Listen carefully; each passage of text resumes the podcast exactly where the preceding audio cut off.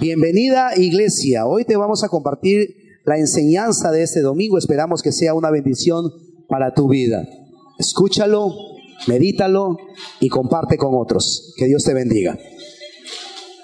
Y quiero yo, eh, eh, eh, en realidad estoy un poco aquí, me falta mi parche y mi pata de palo, porque estoy medio pirata aquí en este lugar. Esto en realidad, yo le pedí a mi esposa que ella pueda compartir esto y, y me dijo, no, mi amor, yo quiero más bien estar tranquila ese día. Ok, yo le dije, pues te aguantas ahora, amor. Y yo he pirateado un libro que ella escribió en el 2012, que se llama Mujeres de Impacto. Y ella hizo una serie de lecciones eh, donde puso allí y habló y enseñó durante varias semanas. Sería bueno que vuelvas a retomar eso y que ojalá algún día pueda ver ese libro, La Luz de la publicación. Eh, pero habló de varias mujeres en la Biblia que impactaron su generación de una manera increíble. Así que yo he, tomado prestado, ¿cierto? Porque aquí está la doctora Elma, me puede meter, me puede meter preso. he tomado prestado para poder enseñar a estas mujeres y una de ellas tiene que ver con Esther. ¿Cuántos han, escuchado la historia de Esther? ¿Cuántos saben quién es Esther? La historia de ella lo encuentras en su libro, en el libro de Esther, en todos los capítulos que, que, allí se mencionan, pero específicamente yo quiero leer del versículo 4, 16. Su historia lo encuentras, esta historia que vamos a narrar, del versículo 3 al 13 hasta el capítulo 4, 16. Pero quiero simplemente eh, mencionar o leer el versículo 16 del capítulo 4, pero le resumo la historia. Usted sabe que Esther fue una mujer judía que fue, estuvo casado con el rey Asuero. Artajerjes, ese era, era, su nombre persa, ¿cierto? El rey Azuero.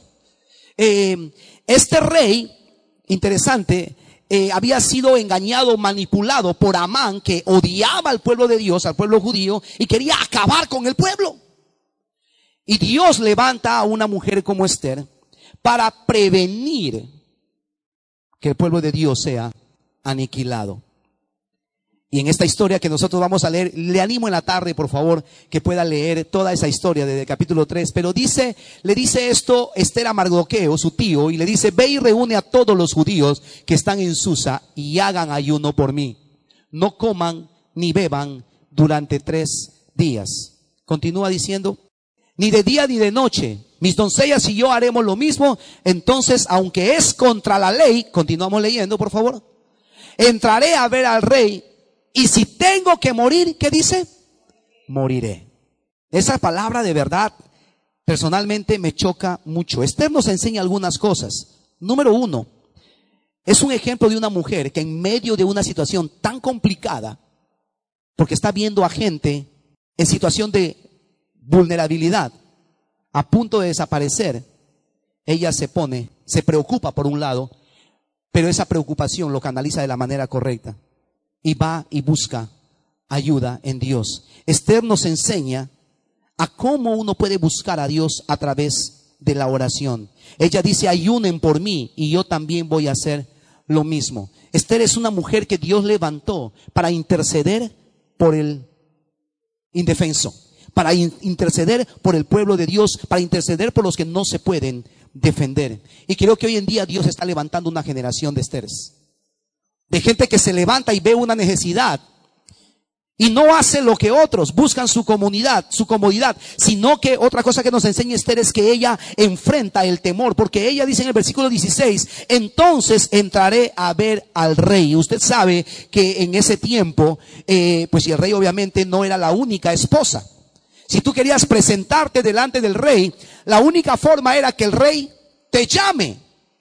Y si el rey no te llamaba, y tú te aparecías, imagínense, hablando de abusos, ¿no? Yo no sé, de verdad a veces nos quejamos hoy en día, pero antes el rey te tenía que llamar, ¿cierto? Hoy a ti te toca, Esther, por favor, ven, imagínense, ¿cierto? Hoy en día, ¿qué? Que me llame, yo voy y me aparezco ahí en la oficina, me aparezco, a ver, a ver que me vote. Ah. Pero ella enfrentó este temor, aún sabiendo que mi cabeza puede rodar, no importa, ella venció sus temores. Ella enfrentó sus temores. ¿Por qué? Porque había una necesidad mucho más grande que sus propios miedos. ¿Cuántas veces nosotros perdemos la oportunidad de hacer algo por alguien o por un grupo de personas simplemente porque tenemos miedo? Esther es un buen ejemplo de eso. Mujer, en tu día, oro por el espíritu de Esther. Que vence, tienes que vencer tus propios temores. Y no quedarte, número tres, en tu comodidad. Porque Esther, la tercera cosa que, has, que hizo y que nos enseña es que ella renunció a su seguridad. Porque ella dijo, y si tengo que morir, moriré. ¿Cuántas veces nosotros vemos situaciones y no nos queremos meter en problemas? Vivimos en una cultura de la, donde fácilmente nos acomodamos y donde somos indolentes muchas veces y no, no, nos importa lo que el desvalido está pasando. Esther se compró el pleito. ¿Cuántos de nosotros, y especialmente mujeres, estamos dispuestos a comprarnos el pleito? Muy pocas. Mujer en tu día, el espíritu de Esther, una mujer que busca a Dios, una mujer que vence sus temores y una mujer que no se queda en su zona de confort. Ella era reina, ¿qué necesidad tenía? Mi problema, que los maten. Total, ¿cuál es el problema? Pero ella no. Ella renunció a su seguridad. Todo un pueblo fue salvo por su valentía. Hoy en día los judíos celebran la fiesta de Purim y esto básicamente es recordando a este episodio. Su nombre quedó instaurado en la historia del pueblo judío como alguien que tomó posición y que fue utilizada por Dios y usó su influencia, su posición para poder abogar y poder interceder por los más. Hoy en día hay gente y hay poblaciones vulnerables, ¿sabía usted? Hoy en día hay gente en situación de vulnerabilidad, mujeres, niños, personas que no tienen acceso, adolescentes. ¿Qué estamos haciendo nosotros por ellos? ¿Estamos nosotros simplemente mirando de costado, pasando por alto? ¿Qué vamos a hacer? Mujeres, en nuestro día, en su día, tenemos un ejemplo en Esther. Tome una posición. La otra mujer que nos enseña lecciones valiosas desde su faceta y esfera de influencia es Ana. Su historia lo encuentra en Primera de Samuel capítulo 1. Usted puede leer la historia. Ana tenía un deseo. Ella era, ella era una mujer que no podía tener hijos. Y el deseo de su corazón era tener un hijo. Y ella estaba ahí luchando con Dios. Ella podía haberse resentido y posiblemente estaba me molesta con Dios. Pero ella decidió canalizar esa frustración, ese dolor, ese malestar de la manera correcta y vino a la presencia de Dios. Dice que ella clamaba, oraba, buscaba a Dios, vivía congojada porque era el deseo de su corazón tener un hijo y no podía tener un hijo, pero ella no fue a que le soplen el mapacho, que le pasen el huevo, que le pasen el cuy, que le tiren ahí un poco de cierto de hierbas ahí, cierto, y que le hagan un conjuro. No, ella buscó y fue a la fuente de vida que es el mismo Dios. Y Dios respondió su oración y le dio un hijo finalmente. ¿Sabe quién era ese hijo? Samuel. Ana lo que nos, lo que nos enseña, mis amadas hermanas, mira, mira la frase, la, frase que resume mejor la vida de Ana es lo siguiente, donde está tu tesoro, allí también está tú tu corazón. Si entregas tus tesoros a Dios y lo reconoces como el dueño, tu corazón estará en Dios y seguirás orando a quien abre y quien tiene el poder para contestar oraciones y para darte el deseo de tu corazón. Ana era una mujer que no tenía muchas esperanzas. Y dice que después de Samuel hizo un pacto con Dios, incluso hizo un pacto con Dios, si tú me das un hijo, él te servirá todos los días. Imagínate, su único hijo fue y lo dejó en el templo. Pero Dios fue bueno y cumple sus promesas. Después de Samuel, Ana tuvo muchos otros hijos. Porque cuando nosotros entregamos nuestros deseos a Dios, el Señor hace. Y el Señor cumple. Entrega tus deseos a Dios. Ana, mujer en este día. Ana nos enseña esta lección. ¿Cuántas mujeres aquí tienen deseos en su corazón profundos y que no han suplidos todavía y, y, es, y es motivo de lucha? Y es válido tener esas luchas. ¿Por qué no tomamos el ejemplo de Ana? Y vamos a la presencia de Dios y como siempre dice el salmista, derramamos nuestros corazones delante del Señor y nos desnudamos delante y le decimos, Señor, esto soy, estas son mis frustraciones. Yo no puedo ayudar y nadie más me va a ayudar. Ayúdame tú. Según de Timoteo capítulo 1 versículo 5, hay dos mujeres que habla este pasaje y, y, yo quiero aquí detenerme un poquito y traer esperanza y ánimo a un grupo específico de personas. Porque el otro grupo de mujeres de impacto, aquí encontramos a dos mujeres de impacto. Vaya conmigo a según de Timoteo capítulo 2, versículo, perdón, según de Timoteo capítulo 1, 5. Estamos allí, miren lo que dice. Aquí Pablo está escribiendo a Timoteo. Timoteo había sido reclutado, dicen algunos, a los 14, 15 años. Algunos creen que no tuvo más de 16 años cuando él fue reclutado, porque entre los 17 y 19 años él llegó a ser pastor de Éfeso. Timoteo fue un líder joven que Pablo agarró, lo entrenó, lo capacitó, caminó con él y después lo instauró como pastor. Y Pablo en su segunda carta, cuando dicen algunos que esta era la última carta que él escribió, estaba a punto de morir, estaba en la, estaba en la cárcel, él escribe esto y dice, me acuerdo de tu fe sincera, le dice Pablo a Timoteo, pues tú tienes la misma fe de la que primero estuvieron llenas, ¿quién dice? Tu abuela Loida y tu madre Eunice. Y sé que esa fe sigue firme. Y aquí hay dos mujeres que en lo personal impactan mucho mi vida y, tocan de manera especial mi corazón y ahorita yo te voy a compartir eh, eh, un, poco de esto. ¿Cuántas abuelas hay aquí? ¿Cuántas abuelitas hay? ¿Cuántas madres hay aquí? Mamás. Mamás. ¿Cuántas abuelitas? Aleluya. Abuelitas. Yo quiero traer una palabra de ánimo a tu corazón. Mamá. También quiero traer un ánimo, una palabra de ánimo a tu corazón. No tienes ni idea el potencial que llevas y que cargas en tu vida. Porque muchas veces nos decimos, ay, ya soy abuela, ya están esperando que venga el Señor o el Señor se los lleve. Arrepiéntanse. Tu historia todavía no ha terminado. Hay muchas cosas que todavía Dios tiene para ti separado y que puedes hacer. Nunca menosprecies el poder de la influencia y el impacto que una abuelita puede hacer. En la mañana había una hermana que no quería levantar su mano. Se resistía a ser abuelita. Dice, yo soy demasiado regia para ser la abuelita. Y ahí no levantaba así. Ya se deben imaginar quién, quién, es. ¿Cierto? Se, se siente por aquí normalmente. A mí me toca mucho esto. Porque Pablo lo que está reconociendo es que Timoteo llegó a ser el hombre de Dios que fue. Por su abuela y por su madre. Yo sé que la figura que tenemos nosotros de la abuelita es muy pobre. Entiendo eso. Porque nos han enseñado mal. Porque la expectativa más alta que tenemos de las, de las abuelas es que vino la abuelita, la dulce viejecita, me dio un centavito y me hizo callar.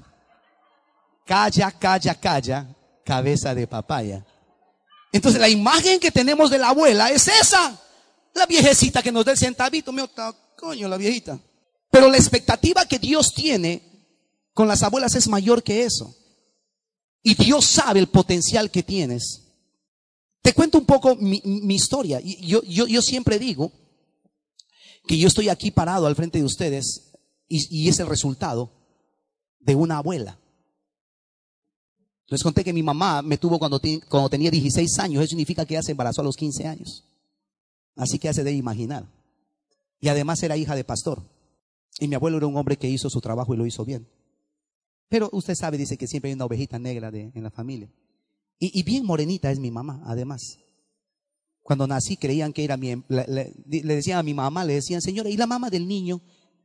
Dicen que era bien hermoso yo. Oye, ¿qué, qué, qué, yo qué culpa tengo que haya sido feito con la niña, hermana, arrepiéntase. No sea envidioso. Pero mi mamá era de las que, que, se quedaba en el camino mirando televisión cuando mi abuelo arrastraba todos los seis hijos a la iglesia, cinco hijos a la iglesia y a los dos que había adoptado. Y ella siempre le gustaba el carnaval, las fiestas. Y él le sacó las canas a mi abuelo. Se casó con un hombre no creyente. Mi mamá ahora es una mujer que sirve a Dios y que ama a Dios. Aprendió con dolor su lección. Aprendió con dolor su lección. Pero obviamente ahí están las consecuencias. Mis hermanos no están siguiendo ni sirviendo a Dios como yo lo hago. Pero qué es la... y ella ahora como abuela está queriendo influenciar a sus nietos porque entiende la importancia y el potencial que ella tiene. Pero mire, y usted se preguntará, ¿y usted qué fue?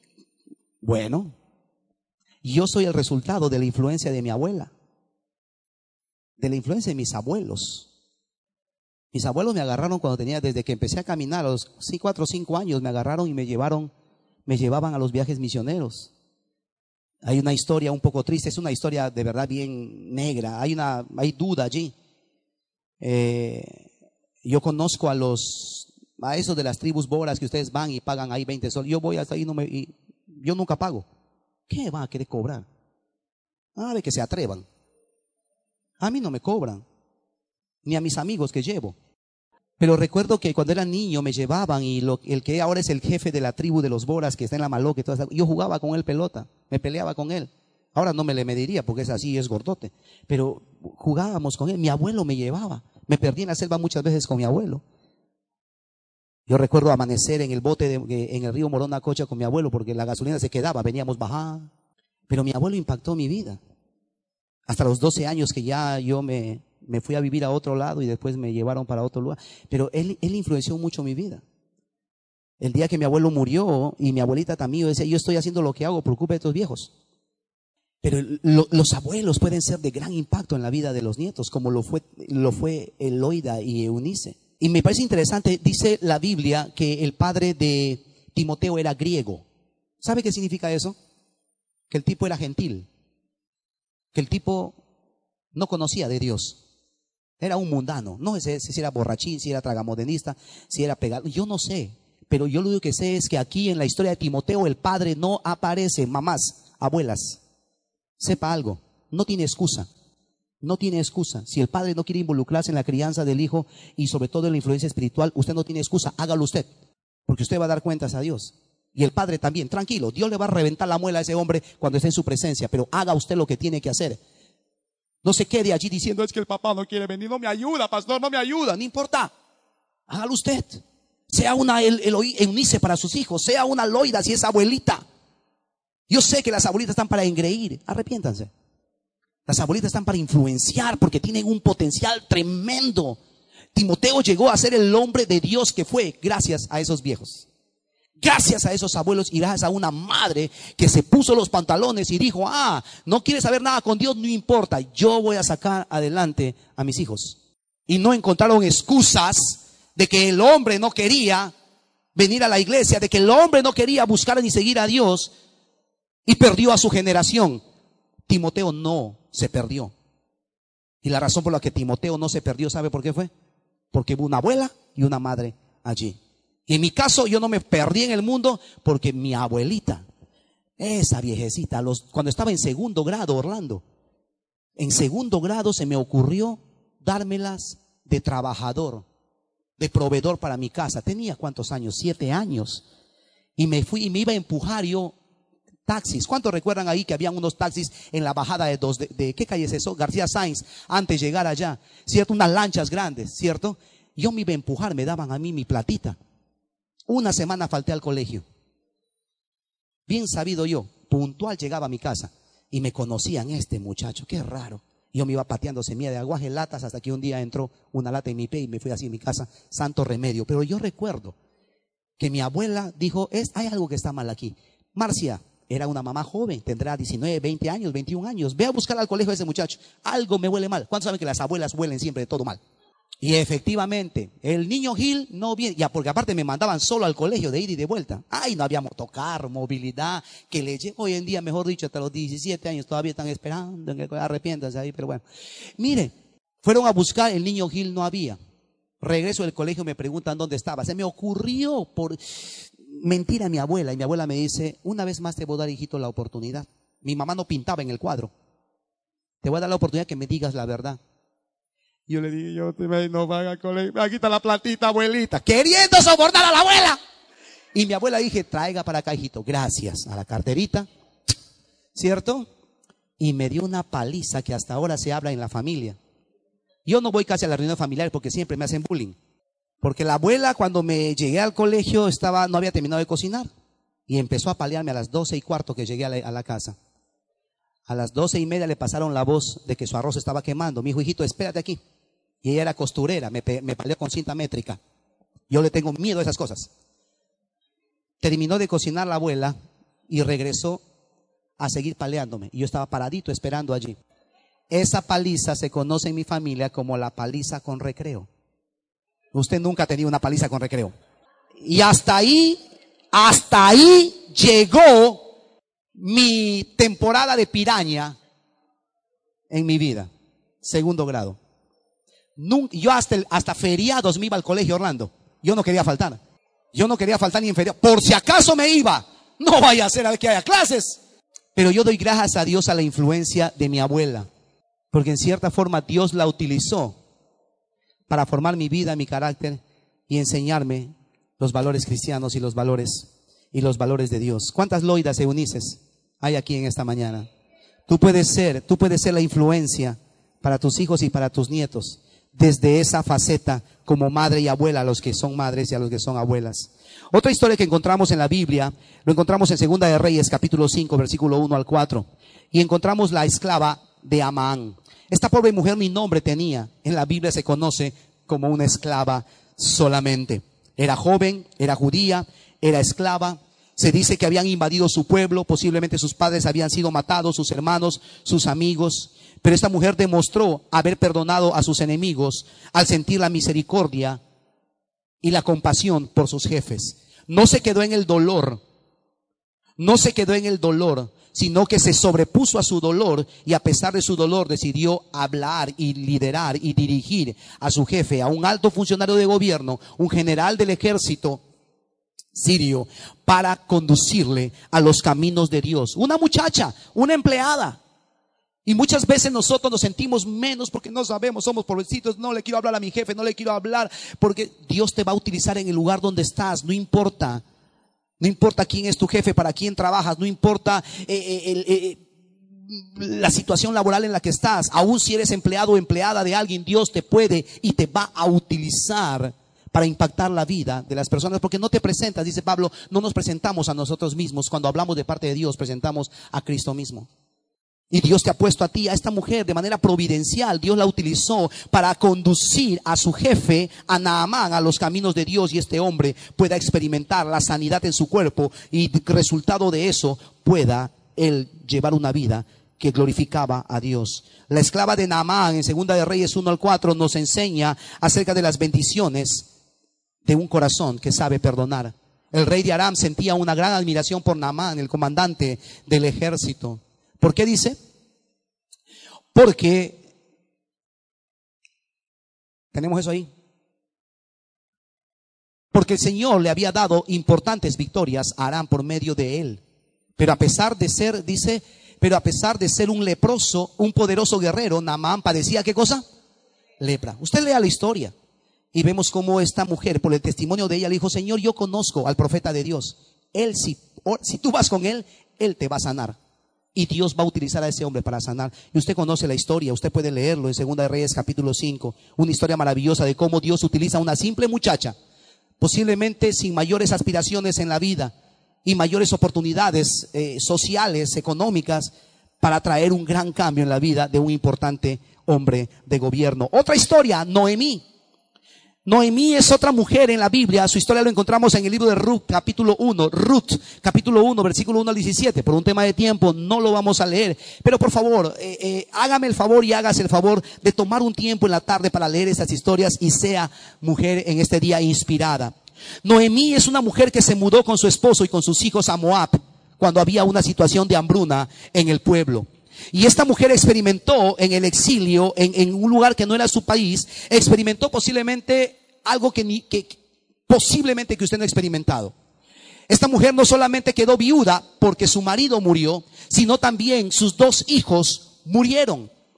En el tiempo en el cual esta historia se narra, habían dos caminos, se dice, para una mujer que quedaba viuda y no tenía hijos. Eso significa que ella quedó desamparada económicamente. Y habían dos opciones para una mujer en esa condición, viuda y sin hijos. Era la mendicidad y la prostitución. Y de Yapa, esta mujer no solamente se le murieron los maridos y el marido y los dos hijos, sino que tuvo que cargar con las dos nueras, Orfa y Ruth. Esta mujer no sabía qué hacer con estas, con estas nueras. ¿Cierto? Las tuvo por un tiempo y aparentemente era una buena nuera, una buena suegra. Porque cuántas suegras a veces nos llevan con sus nueras, no levante su mano, por favor. En una queremos despachar a las nueras, pero Noemí no. Noemí más bien cargó con sus nueras, se preocupó por ellas hasta que ya no pudo más en sus fuerzas económicas, emocionales, espiritual. Y les dijo, chicas, ¿saben qué? Regresen a la casa de su padre, busquen marido, por favor, están libres, ya no tienen ningún compromiso conmigo, mis hijos murieron, ya estoy vieja, ya no, ya no puedo, ya no les voy a dar otros hijos para que se vuelvan a casar con ellos, por favor váyanse. Y me encanta cuando está Ruth, hace, Orfa se va finalmente, y Ruth terca, ¿cuántas Ruths hay aquí? ¿cierto? Y dice, expresión o esta frase maravillosa que siempre la utilizo yo en los, en los casamientos. Y Ruth le dice, no me pidas que te deje, ni que me aleje de ti. Donde tú vayas, yo iré. Donde tú vivas, yo viviré. Tu pueblo, ella era moabita, Noemí era judía, tu pueblo será mi pueblo, tu Dios será mi Dios. Dice así, no me pidas que te deje y regrese a mi pueblo, a donde tú vayas yo iré, donde quiera que tú vivas yo viviré, tu pueblo será mi pueblo y tu Dios será mi Dios. Y así las dos, nuera y suegra, qué linda combinación. Nuera y suegra. ¿Cuántas suegras hay aquí que aman a sus, a sus nueras? No levante su mano. Nueras, aprendan de Noemí. Amen a sus Yo sé que es difícil a veces en el nombre de Jesús. Cogieron y regresaron finalmente. Ella cuidó de su nuera después de que sus hijos murieron y experimentó, como les decía, un, intenso dolor por la pérdida de sus esposos, de su esposo y de sus hijos, quedó desamparada económicamente. Pero me encanta Noemí porque ella es un ejemplo de cómo uno se mantiene en la fe. Ella mantuvo su fe en Dios a pesar de sus propios sentimientos. Y aquí sí, amadas mujeres, yo sé que el diseño de ustedes es muy así.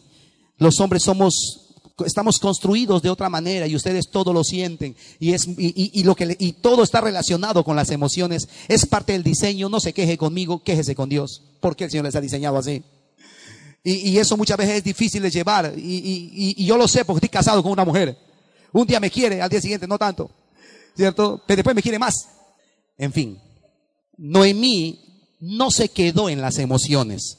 No se quedó en el dolor de la pérdida de sus hijos. No se quedó en el dolor de la pérdida del marido. Esta mujer se sobrepuso a sus sentimientos, a sus emociones y sacó adelante su vida y arrastró aún a su nuera. ¿Qué nos enseña Noemí? Que la influencia de la amistad es clave la influencia de Noemí sobre Ruth hizo que incluso Ruth su vida cambiara. Porque Ruth después estaba, dice, segando o estaba recogiendo trigo en uno de los campos de Boz. Y Boz parece que era un hombre acaudalado y era un hombre que tenía, que estaba soltero, mejor dicho. Y la vio a Ruth, la invitó a salir. No sé si la llevó a Chapos o si la llevó a Redentore no sé a dónde le habrá llevado, o al maquis, pero le invitó a salir y finalmente se casó con Ruth. Imagínense esa historia espectacular. Una mujer moabita ahora es redimida por vos. De esa relación tuvieron a Obed. Obed fue el padre de Isaí. Isaí fue el padre de David. David es el ancestro de nuestro Señor Jesucristo. Me encanta cómo Dios no hace acepción de personas y una gentil forma parte de la genealogía de nuestro Señor Jesucristo. Una mujer que no tenía esperanza como Ruth que había quedado y era gentil, había quedado viuda, como Dios la restaura. Y esta mujer fue restaurada y su historia fue cambiada. Me da pena orfa porque no se vuelve a mencionar en la Biblia. Pero hasta ahora seguimos hablando de Ruth. Y la historia de Ruth fue cambiada, ¿sabe por quién? ¿Sabe quién fue la clave ahí? ¿Quién fue la mujer que impactó su vida? Noemí su suegra. Suegras, a ponerse las pilas, amadas. Otra historia, voy terminando. Dorcas. Ay, Jesucristo. Su historia lo encuentra en Hechos capítulo 9, versículo 36 al 42. Y aquí encontramos nosotros a esta mujer cuyo nombre original en, el, en arameo es Tabita, en griego se traduce como Gacela. Dorcas significa Gacela. Mi suegro llama así a Gisela, le dice Gacelita. Este nombre era muy utilizado en la, en, la, iglesia, en la historia neotestamentaria, en la época del Imperio Romano, eh, eh, era utilizada mucho este nombre para describir una característica en las mujeres. Dice que esta, esta palabra gacela o esta palabra dorcas significa lo siguiente o evoca lo siguiente. Se habla o es dada este nombre a mujeres esbeltas, elegantes o que se parecen a las gacelas. Y ahorita voy a hacer un punto con esto. Se dice de Dorcas que era una mujer joven. Se dice de Dorcas que tenía talentos manuales para hacer mantos y vestidos. Vaya conmigo, por favor, a Hechos 9, eh, eh, versículos, los últimos dos versículos, por favor, porque se habla de que esta mujer murió. Esta mujer murió y llaman a los apóstoles para que vayan y oren por ella y vayan y consuelen a la familia. Y dice que eh, Pedro oró por ella, ¿cierto? Y ahí habían viudas que estaban diciendo, este vestido me lo dio Dorcas, me lo preparó, ¿cierto? Y estaban muy agradecidas estas mujeres, porque dice que esta mujer era muy generosa, era muy trabajadora, era muy dadivosa, era un ejemplo de cómo ser una verdadera discípula de Cristo. Y esto es mi punto. Así que Pedro regresó con ellos y tan pronto como llegó, le llevaron al cuarto, a la planta alta. El cuarto estaba lleno de viudas y lloraban y le mostraban a Pedro las túnicas y las demás ropas que Dorcas les había hecho. Dorcas sabe que nos enseña, hermanos, la verdadera vida de una discípula. Porque era una mujer generosa, era una mujer dadivosa, era una mujer que ayudaba a las personas, era una mujer eh, eh, eh, temerosa de Dios. Que llamó, los discípulos la conocían. Y posiblemente los discípulos habían sido bendecidos por su generosidad y por su trabajo. Y por eso los discípulos personalmente fueron allá. No mandaron un equipito allá para que vayan, oren por la dorca. No, ellos mismos fueron a hacer presencia. Y me encanta esto. Porque su nombre, recuerda, significa esbelta. Y yo estoy convencido de que Dorcas era una regia. Era una mujer bonita. Era una mujer, mejor dicho, elegante. Una regia completa. Y hago yo ese énfasis, ¿sabe por qué? Porque nosotros equivocadamente creemos que la belleza no guarda relación con la espiritualidad. De que solamente los feitos y las feitas están llamados a ser espirituales. Pero si somos regios, con nuestra belleza es suficiente. Pero déjame decirte algo. Déjame decirte algo. La hermosura y la belleza no es incompatible con la espiritualidad. Porque usted puede ser hermoso, hermosa, bello, bella, pero también puede ser súper espiritual, súper generosa, una verdadera discípula de Cristo, un verdadero discípulo de Cristo. Sáquese de la cabeza de que el Evangelio solamente es para los niños, para los viejitos y para los feitos. Mira Dorcas nos muestra a la verdadera discípula de Cristo, trabajadora, generosa, talentosa, que sirve a los demás con sus dones. Nos enseña cómo ser una verdadera discípula de Cristo. Termino con Priscila. Termino con Priscila. Y un bonus track de Débora, una línea. Hechos 18, usted encuentra la historia de Priscila. Priscila era esposa de Aquilas. Y esta, y esta parejita fue de gran bendición para el apóstol Pablo y para la iglesia primitiva. Me sorprende mucho que cuando usted lee los libros de los hechos, cada vez que se menciona esta pareja, se menciona Priscila y Aquila. Priscila y Aquila. En la Biblia, cuando usted encuentra un nombre primero que el otro, lo que está evidenciando y reflejando allí, ¿sabe qué cosa es? que el primer nombre que está registrado ahí es el más importante. Por ejemplo, se habla en el primer viaje misionero que cuando se fueron Bernabé y Pablo, Bernabé y Pablo se fueron, Bernabé y Pablo entraron, Bernabé y Pablo se pararon, Bernabé y Pablo, lo que está mostrando allí es que el líder de ese equipo era Bernabé. En el segundo viaje misionero de Pablo, se habla de Pablo y Bernabé. Hacen esta transferencia y el líder de equipo se convierte en algún momento ¿quién? Pablo. Cuando yo leo y yo les confieso algo, cuando empecé a leer la Biblia y estos pasajes, yo andaba confundido, porque yo pensaba, mi mente de hombre, machista de la sociedad, Priscila debe ser hombre, debe haber sido un hombre moderno para llamarse Priscila. Y yo creía que Aquila era, se llamaba la esposa. Pero entendiendo historia bíblica y esta dinámica que les estoy contando, me doy cuenta de que Priscila era Priscila, era ella, y Aquila era él. ¿Qué le dice esto? Que la que roncaba en este matrimonio, ¿quién era?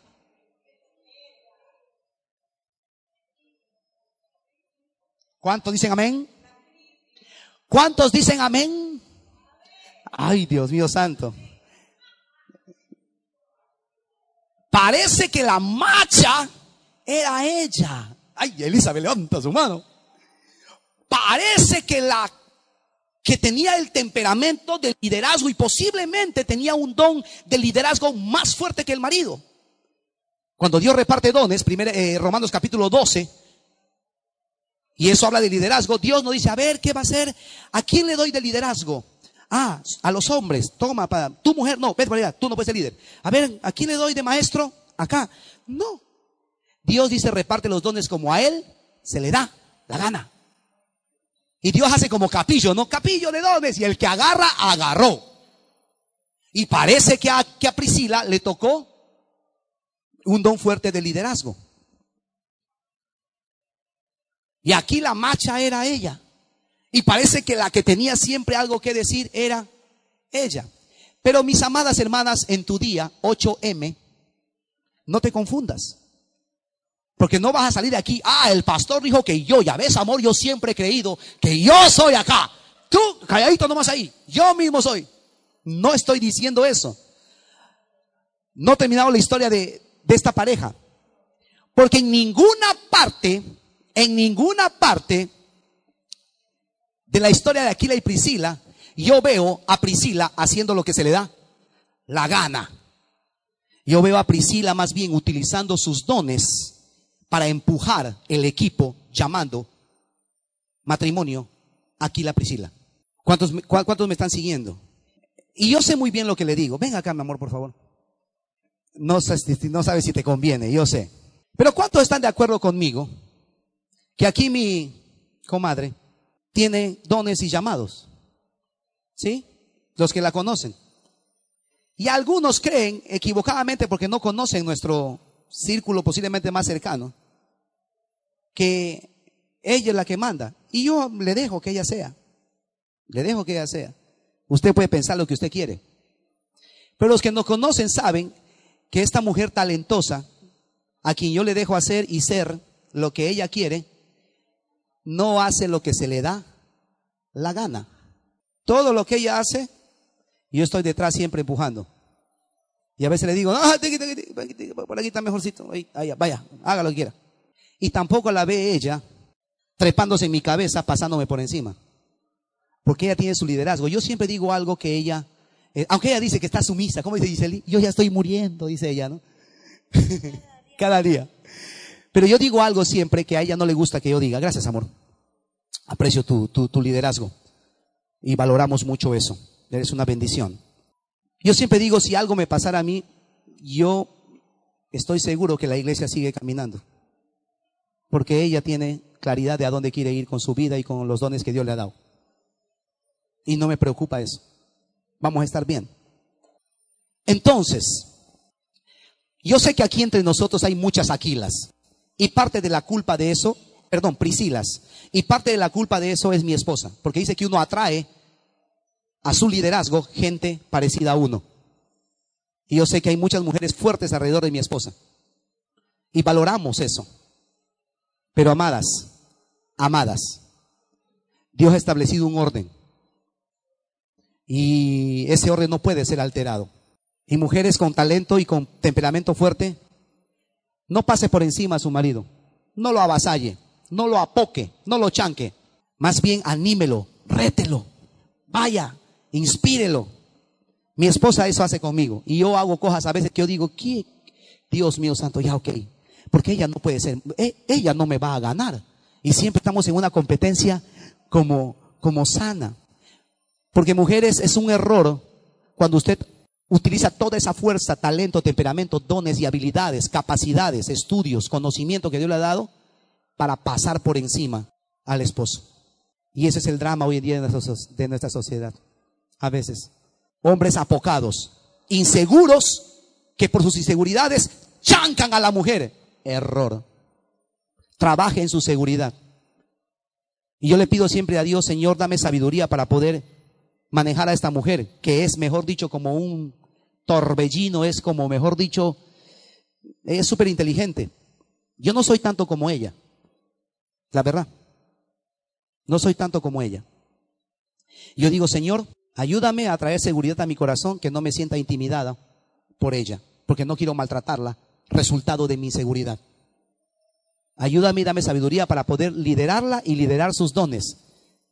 y ayudarla a ella a crecer y a despegar con todo lo que Dios le ha dado. Amén. Oramos por Dorcas entre nosotros. Y también oramos, por último, por Déboras. Débora, Dios levantó como jueza de su pueblo. Débora, su historia lo encuentras en Jueces capítulo 4. Débora fue una mujer que Dios levantó para liderar a toda una nación. Una mujer que fue jueza de Israel y que fue puesta en posiciones de autoridad. En un tiempo donde ningún hombre quería levantarse. Hoy en día preguntan por qué es que no hay más hombres en el liderazgo. Porque no se quieren levantar y asumir su responsabilidad. Y a través de la historia bíblica, cuando los hombres no se levantan, Dios no tiene ningún problema en utilizar mujeres. Débora es un ejemplo de eso. Amadas, les amamos. Que Dios utilice sus vidas. Que Dios utilice sus dones, capacidades. No deje de crecer. No deje de avanzar en su vida. ¿Sí? Y no lo haga desde la perspectiva, yo creo, extrema del feminismo, sino que cuando usted entiende quién es en Cristo, usted va a poder encontrar una vida balanceada y saber que usted es valiosa delante del Señor. Y hombres, Dios nos ha dado la bendición, la bendición de poder contar con mujeres, madres, hijas, las que tenemos hijas, hermanas, amigas, que Dios ha puesto a nuestro alrededor para sacar lo mejor de nosotros. Eso yo le dije a Natán hace algunos días cuando quería renunciar a, a nuestra familia. El año pasado Natán quería renunciar a nuestra familia. Me voy, yo no soporto esta familia. Y yo le digo, ¿por qué, hijito? Es que no soporto a Zoe. Yo no puedo con ella. Porque ella, él sabe que no puede tocar ni un pelo a su hermana. Porque se va a encontrar conmigo. Y ahí sí le va a ir mal. Y recuerdo haber tenido esta conversación con Natán. Y le dije, hijo, tómalo como un entrenamiento de parte del Señor. Dios ha puesto a tu hermana en tu vida para entrenar tu corazón. ¿Cómo así? Yo no entiendo eso. Tranquilo. Le dije, mira, en el colegio vas a tener compañeritas. ¿Tienes compañeras? Sí. Ok. Las mujeres son seres muy especiales. No las entendemos. Dios nos ha mandado a entenderlas, sino a amarlas. Pero vas a tener que lidiar con tus compañeras. ¿Vas a ir a la universidad? Asumo, sí. ¿Tus compañeras van a ser qué cosa? Mujeres. Tendrás profesoras, mujeres. Cuando te gradúes vas a trabajar. Y puede ser que tu jefa sea una mujer. Y vas a tener que aprender a lidiar con ella también. ¿Qué vas a hacer? ¿Vas a renunciar al trabajo porque no te gusta la jefa mujer? Tu compañerita va a ser mujer. Y si quieres algún momento cuando crezcas, cuando tengas 40 años más o menos, te vas a casar. No le dije eso. Por supuesto. Yo sí quiero que Natán se, case rápido. Se case rápido. Mi esposa dice, no, tampoco, tampoco. Yo sí quiero que se case rápido. En fin, yo le digo, si te vas a casar, y adivina qué, compadre, vas a tener que aprender a vivir con ella. Y más vale que desde ahora empieces a aprender a cómo relacionarte saludablemente con ellas. Y tu hermanita, una linda niñita, es una enviada del cielo para entrenar tu corazón. Así que te la aguantas, compadre, y vas cambiando de actitud. Hasta ahí llegó nuestra conversación. Y ya se llevan mucho mejor. Ha aprendido a manejarla, no a subyugarla, sino a respetarla con sus bemoles, pero a manejarla sin que caiga en agresiones. A veces falla, pero está en formación. Padres, tenemos la gran oportunidad para formar a nuestros hijos también por ese lado. No queremos en el futuro tener más episodios de violencia, pero eso comienza en casa. Y por supuesto en la iglesia trabajamos también ese, ese tema. ¿Estamos allí? Nos ponemos de pie, iglesia. Nos ponemos de pie. Que coman rico, que las engrían, que no las lleven a comer Bendecimos a cada mujer, Señor, en este día. Bendecimos, Señor, quienes ellas son, el diseño que tú tienes para ellas. Bendecimos tus planes y tus propósitos. Bendecimos, Señor, lo que tú quieres hacer, Señor, a través de ellas en este tiempo. Estamos orando, Señor, que cada día eh, nos ayudes a entender como sociedad el valor que, como individuos tenemos, independientemente si son mujeres o hombres, porque todos tenemos el mismo valor delante de ti. La misma sangre que fue derramada en la cruz del Calvario, Señor, por cada hombre también fue derramado por cada mujer.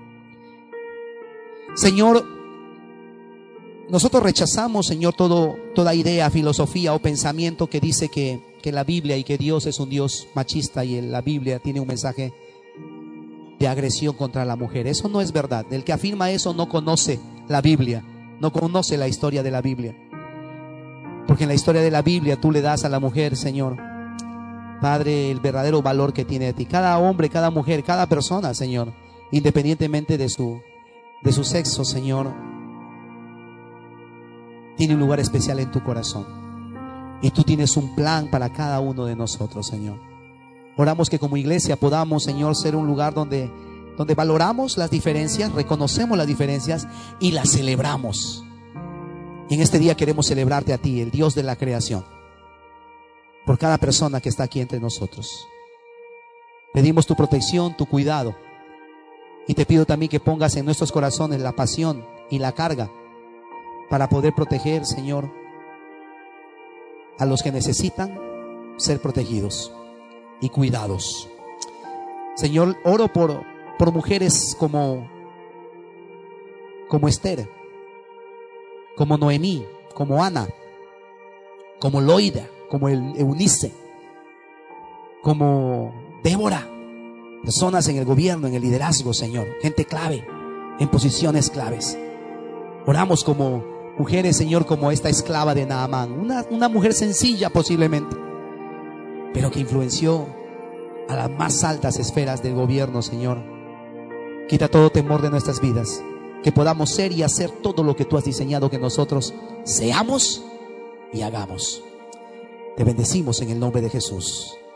Amén. Amén. Amén. Que el Señor te bendiga.